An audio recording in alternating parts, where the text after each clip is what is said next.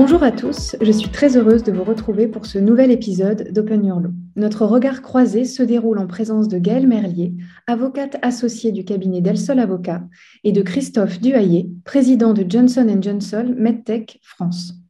Aujourd'hui, nous parlerons d'innovation et de chirurgie digitale. Bonjour Gaëlle, bonjour Christophe. Bonjour Marianne, bonjour Christophe. Bonjour. Merci d'être avec nous aujourd'hui. Alors, pourriez-vous rapidement présenter vos activités euh, actuelles avant qu'on rentre dans le vif du sujet? Bonjour, Gaëlle Merlier, je suis avocate en droit de la santé, donc avocate associée du cabinet Del Sol Avocat, dans lequel je co-dirige le département sciences du vivant. Euh, donc moi, j'ai toujours baigné dans le droit de la santé puisque j'ai fait un master 2 euh, en droit de la sécurité sanitaire et alimentaire. Et puis, depuis que j'ai prêté serment, j'ai toujours assisté une clientèle composé essentiellement de laboratoires pharmaceutiques, fabricants de dispositifs médicaux, euh, laboratoires de biologie médicale et puis toutes les professions de santé réglementées euh, en allant jusque euh, au fonds d'investissement, banques, les entreprises qui souhaitent investir dans le secteur de la santé, donc avec des activités qui sont assez diversifiées, conseils réglementaires sur toutes les problématiques qui touchent les produits de santé, les contentieux, une grosse partie contentieux avec de la responsabilité produits de santé et évidemment euh, du contentieux commercial plus classique. Et puis, on les assiste également, euh, nos clients, dans toutes leurs relations avec les autorités de santé, euh, des enquêtes pénales, la mise en place de leurs programmes de conformité, notamment anticorruption, leurs opérations de fusion-acquisition, voilà, j'en passe. bref, je crois que c'est une présentation plutôt complète. En tout cas, on n'a pas le temps de s'ennuyer. Merci beaucoup. Et donc, Christophe Duhayer, j'ai l'honneur de présider Johnson Johnson MedTech France, euh, une des trois branches hein, du groupe Johnson Johnson en France, hein, qui regroupe la partie grand public consumer, la partie pharmaceutique et puis donc la partie euh, orientée vers le bloc opératoire, qui couvre hein, des pathologies allant de la chirurgie générale à la traumatologie, chirurgie du, sport, euh, du rachis, traitement des AVC, traitement des arythmies cardiaques. C'est pas loin d'un demi-milliard de, de dollars de chiffre d'affaires en France, avec 700 employés. Euh, et, deux sites sur Lyon et sur, euh, et sur Paris. Et puis définitivement orienté euh, vers l'évolution de, la chirurgie au bloc opératoire et donc vers la chirurgie digitale dont on va parler aujourd'hui d'ailleurs. Exactement. Alors Christophe, Johnson Johnson développe et donc commercialise des dispositifs médicaux et a récemment mis en place une innovation médicale qui est donc la chirurgie digitale. Est-ce que vous pourriez nous dire quelques mots sur ce dispositif et nous dire quels sont les avantages directs attendus pour les patients? Alors, ce que l'on est en train de, façonner, hein, notre vision de la chirurgie digitale, c'est vraiment que les interventions chirurgicales, justement, soient moins invasives, plus personnalisées et plus intelligentes. Et donc, nous, on est en train de construire un écosystème de chirurgie digitale qui regroupe la robotique de nouvelle génération, euh, une instrumentation connectée, de la visualisation, donc de, l'imagerie, euh, bien évidemment euh, tout ce qui est IA et machine learning, réalité virtuelle, et bien évidemment euh, des solutions digitales et tout cela dans un écosystème interconnecté. D'où le partenariat que l'on a signé il y a, quelques mois avec Microsoft d'ailleurs pour nous aider à construire justement ce qu'on appelle vraiment euh, euh, toute la, base du, système, digital. Et l'idée, bien évidemment, au-delà de la technologie, c'est de rendre les procédures chirurgicales plus fiables et, et bien évidemment plus efficientes, tout d'abord pour le patient, pour que le patient puisse récupérer plus vite et retrouver une vie normale plus rapidement, tout en prenant en compte, bien évidemment, euh, les contraintes du système de santé, euh, puisqu'on est très attaché à la pérennité du système de santé, euh, qui a aussi ses contraintes et que l'on doit prendre en compte dans le développement de, nos technologies. Merci beaucoup, c'est vraiment très intéressant. On va, on va en revenir un petit peu dans le détail après. On, parle aujourd'hui de, nouveaux dispositifs et on a la chance de pouvoir en débattre avec une avocate. Gaëlle, quelles sont selon vous les, les implications de ces nouveaux développements technologiques en termes de responsabilité? Merci Marianne, effectivement, euh, parce que c'est l'utilisation de ces nouvelles technologies, euh, évidemment, est source euh, d'un nombre incroyable, selon moi, de bénéfices pour les patients en termes de fiabilité, de rapidité, de prédictibilité, mais peuvent également parfois être source de dommages. et donc se pose la question de savoir qui est responsable en cas de dommage. Et je dirais qu'il y a une question qui est sous-jacente à cela, c'est de savoir si les régimes de responsabilité de droit commun qu'on a déjà sont suffisants pour appréhender euh, ces nouveaux risques.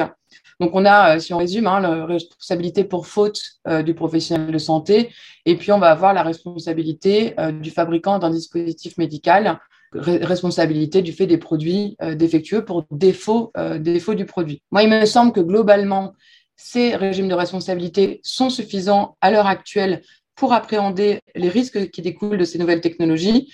Parce que ces nouvelles technologies, et on en rediscutera peut-être, mais pour moi, elles n'ont pas vocation à prendre la place du professionnel de santé.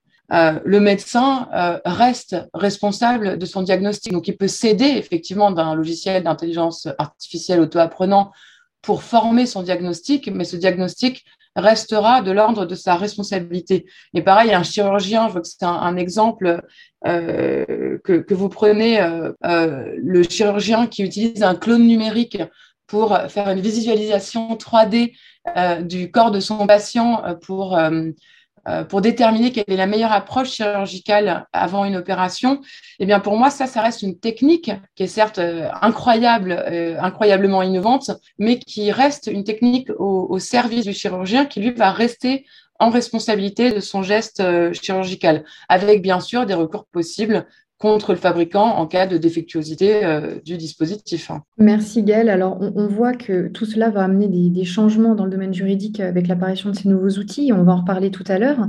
Est-ce que on, constate quand même aujourd'hui, Christophe, est-ce que vous avez le ressenti d'une évolution dans la pensée également des professionnels de santé? Et à partir de quand finalement pourrait-on parler d'innovation médicale? Merci pour la question. Et en effet, euh, il est primordial de définir qu'est-ce que l'innovation et d'ailleurs, il y a une définition hein, de la part de l'OMS. Euh, une innovation, c'est quelque chose qui contribue à améliorer la santé de la population. Donc, elle peut être technique, on peut parler de produits, de matériel chirurgical, mais elle peut être aussi organisationnelle ou liée aux, pratiques et techniques opératoires. Euh, donc ici, au niveau des professionnels de santé, que ce soit les chirurgiens ou les paramédicaux, on voit vraiment une évolution euh, des, des, mœurs, mais on voit aussi, euh, on distingue deux catégories. Les, ce qu'on appelle les early adopters, ceux qui, euh, dès qu'il y a une nouvelle technologie, veulent absolument la tester pour, pour se rendre compte si cette technologie peut apporter, quelque chose, soit au chirurgien, soit à l'organisation, soit au système de santé, soit aux patients. Et puis ceux qui sont plus sceptiques, qui vont attendre qu'un certain nombre de professionnels de santé et adopter certaines techniques ou technologies pour pouvoir eux aussi euh, s'y mettre. Et donc, euh, donc voilà, donc c'est les early adopters versus les sceptiques. Et euh, ce qui est très important pour nous en tant que société industrielle, c'est justement de pouvoir accompagner tout le personnel médical et paramédical justement dans cette évolution de l'écosystème du bloc opératoire. Et la formation, ça fait plus d'un siècle hein, que, que l'on est extrêmement focalisé sur la formation de nos clients. Et, et donc, on est toujours euh, très impliqué, que ce soit de manière d'ailleurs euh, physique ou virtuelle. Avec le Covid, les choses ont beaucoup évolué. Et donc, aujourd'hui, on a, on a, beaucoup de solutions virtuelles pour la formation à, distance euh, sur les nouvelles technologies. On a commencé hein, avec les premiers pansements stériles, ensuite la chirurgie ouverte, la chirurgie cilioscopique, chirurgie robotique. Et puis aujourd'hui, on va vers vraiment la, la chirurgie digitale. Donc, c'est tout à fait passionnant. Mais ce sont des vrais enjeux euh, de formation continue euh, pour, euh, pour le personnel de, santé. Et donc, c'est là que l'industriel a un vrai rôle à jouer. Et la formation est, un, est un sujet qui revient très souvent quand on parle d'innovation en, ce moment. Alors, on constate un essor des medtech et une nécessaire algorithmisation des nouveaux outils. Est-ce que vous pensez, Christophe, que l'intelligence artificielle soit l'avenir des professions médicales et qu'à terme, elle finisse par remplacer le médecin? Alors, Gaël nous donnait un petit peu son avis tout à l'heure. Qu'est-ce que vous en pensez? Alors, euh, aujourd'hui, le système de santé est vraiment confronté à, de vrais défis. Hein. le, vieillissement de la population, euh, l'augmentation des maladies chroniques, et puis, euh, bien évidemment, des ressources financières qui, s'amenuisent malgré tout. Et donc, donc c'est là que l'on doit jouer un rôle. Et donc, on est convaincu que les techniques de chirurgie ouverte, laparoscopique, endoluminale et robotique digitale vont coexister dans les années futures.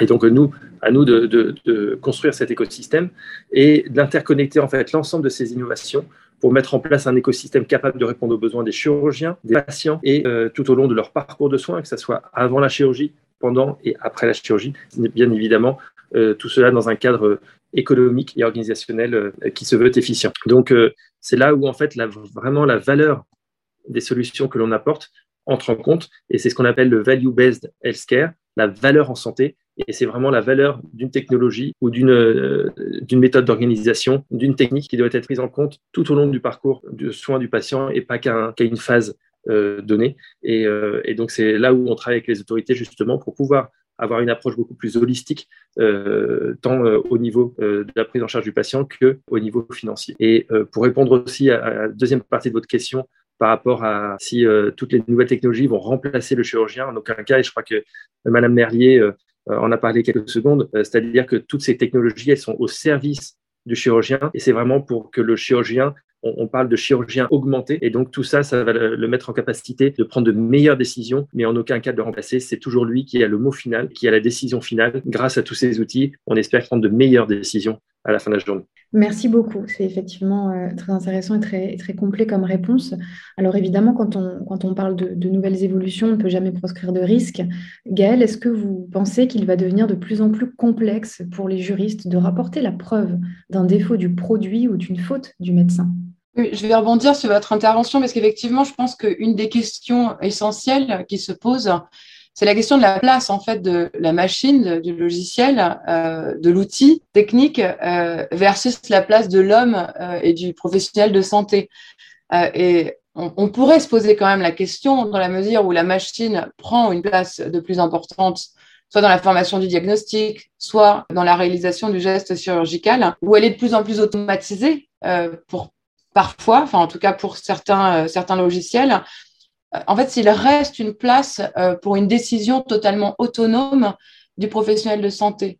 Et donc, corrélativement, pour une faute euh, de ce professionnel de santé. Est-ce qu'on peut dire vraiment qu'un médecin est responsable d'un diagnostic erroné euh, lorsque ce diagnostic lui a été suggéré par un logiciel d'intelligence artificielle? Donc il y a quand même une question, et là je prends le contre-pied de ce que j'ai dit tout à l'heure, il y a quand même une question sur euh, la facilité à rapporter la preuve d'une faute du professionnel de santé. Et je vois exactement la même chose, la même problématique sur la défectuosité euh, d'un produit de santé. Il y a quand même une cause d'exonération en matière de responsabilité des produits de santé. Là, on rentre vraiment dans le, fond, euh, la mécanique juridique, qui est que le fabricant n'est responsable que d'un défaut qui existait lors de la mise en circulation de son produit.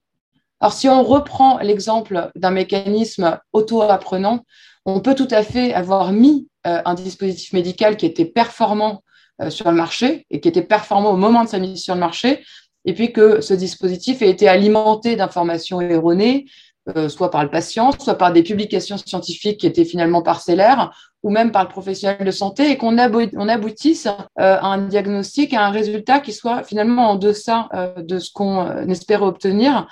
Euh, mais dans ce cas, on aurait cette possible exonération de responsabilité euh, et cette absence de, défaut du produit. Donc, on a quand même quelques vides juridiques euh, qu'il faudrait, combler. Et, d'ailleurs, juste pour rebondir sur ce que vous dites, Maître Verlier, c'est il y a énormément de travail qui est réalisé tant aux États-Unis par la FDA que par l'Europe, par les autorités européennes, sur justement l'aspect réglementaire de toutes les, tous les outils qui, qui sont auto-apprenants, donc avec euh, l'intelligence artificielle et, le machine learning, justement pour pouvoir valider ou pas leur, euh, leur, leur, efficacité. Merci beaucoup. alors, tout cela nous, amène un petit peu à, des questions un peu plus ouvertes, comme on est sur la fin de, de notre épisode.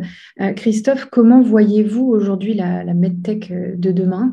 Quelles sont les innovations majeures à venir selon vous dans le monde de la santé? À quoi est-ce qu'on peut s'attendre finalement? Puisqu'on va de plus en plus loin aujourd'hui bah, la medtech de demain, c'est déjà la medtech d'aujourd'hui, puisque tout ce que l'on a discuté aujourd'hui existe déjà. On n'a pas parlé de, aujourd'hui de finalement de chirurgie du futur, mais une chirurgie qui est finalement actuelle. Alors, elle n'est pas déployée forcément dans tous les blocs opératoires, mais c'est euh, l'actualité.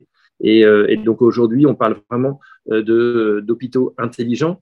certains existent déjà, d'autres sont en train de se mettre en place. Mais l'idée, c'est vraiment d'avoir des et l'imagerie va vraiment jouer un rôle clé dans l'évolution de, la médecine, c'est vraiment avoir des clous numériques pré-chirurgicaux des patients. Et ce qui va aider justement le chirurgien à mieux connaître euh, son patient en détail, où est la tumeur si on parle euh, d'un cancer par exemple, et de pouvoir mieux planifier en trois dimensions son opération chirurgicale pour pouvoir justement être plus efficace, plus efficient, pour que le patient puisse euh, bénéficier d'une chirurgie euh, et de, des résultats cliniques euh, adaptés qui, et que le patient finalement puisse sortir de l'hôpital plus rapidement. Et donc, donc voilà, donc c'est vraiment l'avenir, ça va être vraiment accompagné par, par l'image. Très bien, merci beaucoup. Mais pour rester dans la thématique du futur, Gaël, quels aménagements de notre système de responsabilité on pourrait prévoir? Je pense que déjà, ce qu'on peut dire, c'est qu'on a déjà eu des aménagements. Euh, on, a vu quand même passer dans la loi de bioéthique de cet été euh, une nouvelle obligation euh, qui figure maintenant dans le Code de la santé publique pour le professionnel de santé qui utilise un logiciel auto-apprenant qui repose sur de l'open data, sur de la collecte de données massives.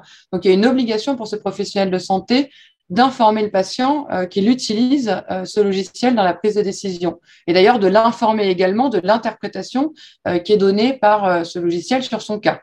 Donc, on a déjà quelques adaptations. Et puis, de manière générale, il faudrait qu'on puisse réfléchir. Je crois qu'il y a une question globale qui est sur qui, en fait, on a envie de faire peser la responsabilité en cas de dommage. Euh, on a quand même déjà un système qui repose sur la solidarité nationale. Donc, pour reboucler avec ce que je disais tout à l'heure, euh, lorsqu'on ne peut pas prouver une faute ou un, défaut, du produit, mais qu'on a bien un accident médical, euh, eh bien, c'est la solidarité nationale et donc l'Office national d'indemnisation des accidents médicaux qui prend la relève en termes d'indemnisation. Donc, évidemment, euh, ça, ça a un coût. Est-ce qu'on a envie de faire peser la responsabilité sur le professionnel de santé, sur une responsabilité fautive mais est-ce qu'on a envie de dissuader aussi ces professionnels de santé d'utiliser ces nouvelles technologies? C'est une question.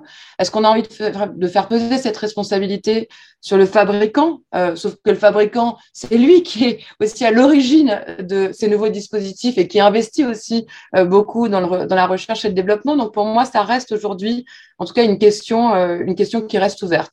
Christophe, est-ce que vous souhaitez rebondir ou on arrive à la fin de nos échanges?